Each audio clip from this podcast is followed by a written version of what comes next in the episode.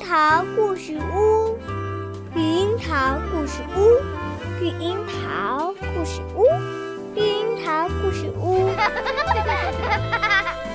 欢迎来到绿樱桃故事屋，亲爱的宝贝，今天要讲的故事叫《浣熊妈妈》。每个星期天的早晨。我的妈妈就会变成一只浣熊。你们知道浣熊还有一个名字叫喜熊吗？因为它们习惯把所有东西都放在水里洗，所以每到星期天，我的浣熊妈妈就洗呀洗。她洗衣服、洗鞋子、洗床单、被罩、窗帘。洗家里所有能洗的东西，然后浣熊妈妈就会盯着我和爸爸说：“现在我和爸爸当然得马上溜走，我们可不想在浴缸里浪费美妙的星期天。我们宁愿在街上闲逛。当然，我们从来都不会忘了给亲爱的浣熊妈妈带回一些礼物。”一些需要洗的礼物，我们常常把脏兮兮的流浪狗和流浪猫领回家。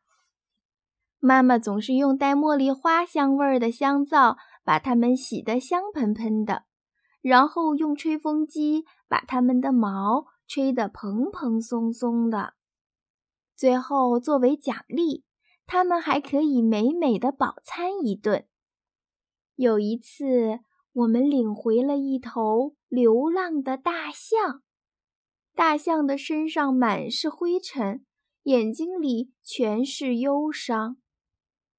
哈，得用掉整整一块茉莉香皂。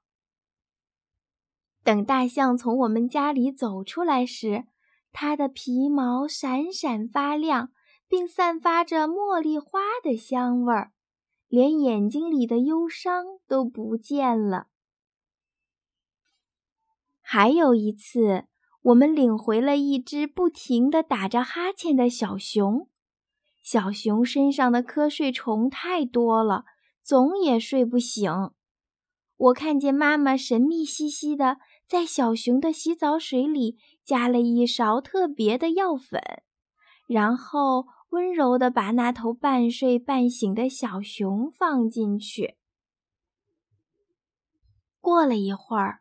当妈妈用一条大浴巾裹住小熊，把它抱出来的时候，小熊就像一条活蹦乱跳的鱼一样，咯咯笑着，在妈妈怀里扭动着身体。不用说，妈妈帮它把瞌睡虫都洗掉了。我们还常常带回一些暗淡的小星星，它们的身上沾满了宇宙尘。妈妈很喜欢把小星星们一颗一颗、一颗一颗的洗亮。小星星们也很喜欢洗澡。当妈妈给它们洗澡的时候，它们总是高高兴兴地唱歌。它们特别喜欢茉莉花味的香皂，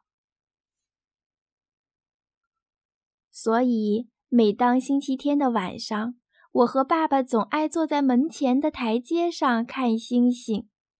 那天晚上的星星总是格外明亮，而且如果仔细闻的话，还有淡淡的茉莉香呢。